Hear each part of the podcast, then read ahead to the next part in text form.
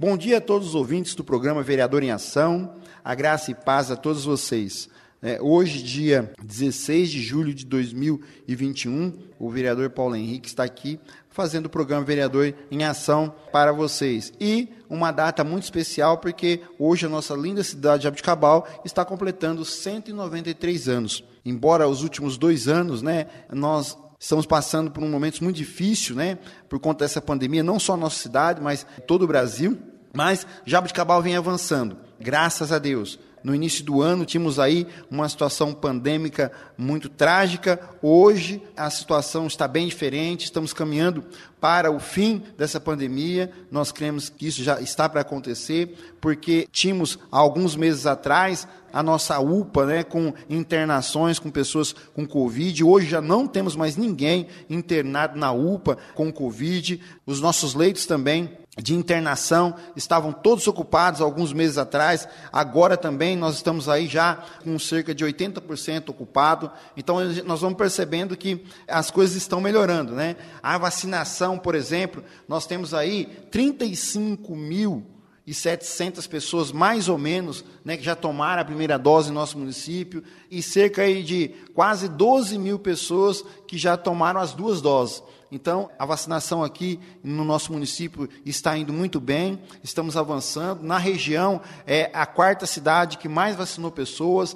Então, devido a todas essas circunstâncias, a nossa cidade de Abdicabal vem saindo daquele ano passado, desse começo de ano difícil que nós nos encontramos. A cidade está caminhando e crescendo, né? Porque as notícias, embora nós vivendo essa pandemia, várias restrições econômicas, nós tivemos aí, até agora, do início do ano, até agora, nesse meio do ano, cerca de 100 CNPJs abertos entre MEI, microempresas e médias empresas. Né? Então, o que nós podemos perceber é que, mesmo diante dessa adversidade que eh, já estamos vivendo desde o ano passado, a cidade de Abicabal vem se desenvolvendo e vem crescendo. Mas nós sabemos que nem tudo são flores, que existem os problemas, como é, existe o problema numa família, a prefeitura é uma família, é uma casa, então tem problemas também né, a ser administrados, como, por exemplo, a fatalidade que nós tivemos nessa quarta-feira na nossa UPA.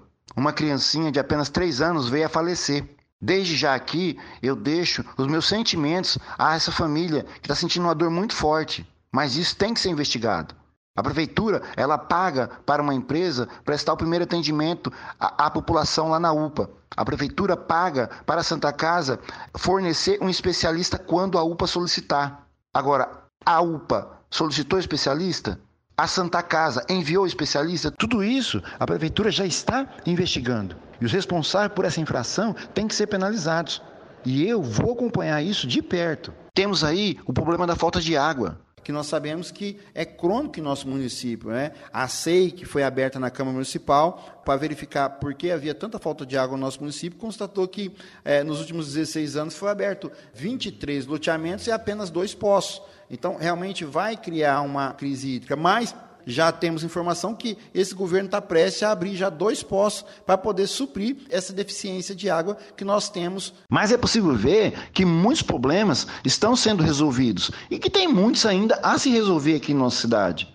Hoje era para ser um dia de festa, aniversário da cidade, mas infelizmente nós podemos perceber que a cidade está em luto por conta do que aconteceu lá em nossa UPA. Mas mesmo assim, com todas as adversidades, nós podemos perceber que a cidade está se desenvolvendo mesmo em meio a essa pandemia. A nossa festa do quitute, né, mesmo em meio à pandemia, ela não parou. Está sendo realizada mesmo no sistema Drive-Thru ela está aí com mais de 30 entidades que é, são beneficiadas com essa festa. Então, a nossa cidade vem se envolvendo, vem crescendo. E eu parabenizo o prefeito Emerson pela forma como ele está conduzindo a nossa cidade e parabenizo também o vice-prefeito Nelson, que tem acompanhado ele em tudo principalmente, né, o parabéns especial aqui é para todo cidadão jabuticabalense. Esse sim merece o parabéns especial, que é aquelas pessoas que fazem a cidade de Jabuticabal. Quem são? São os, os empregadores, os empregados,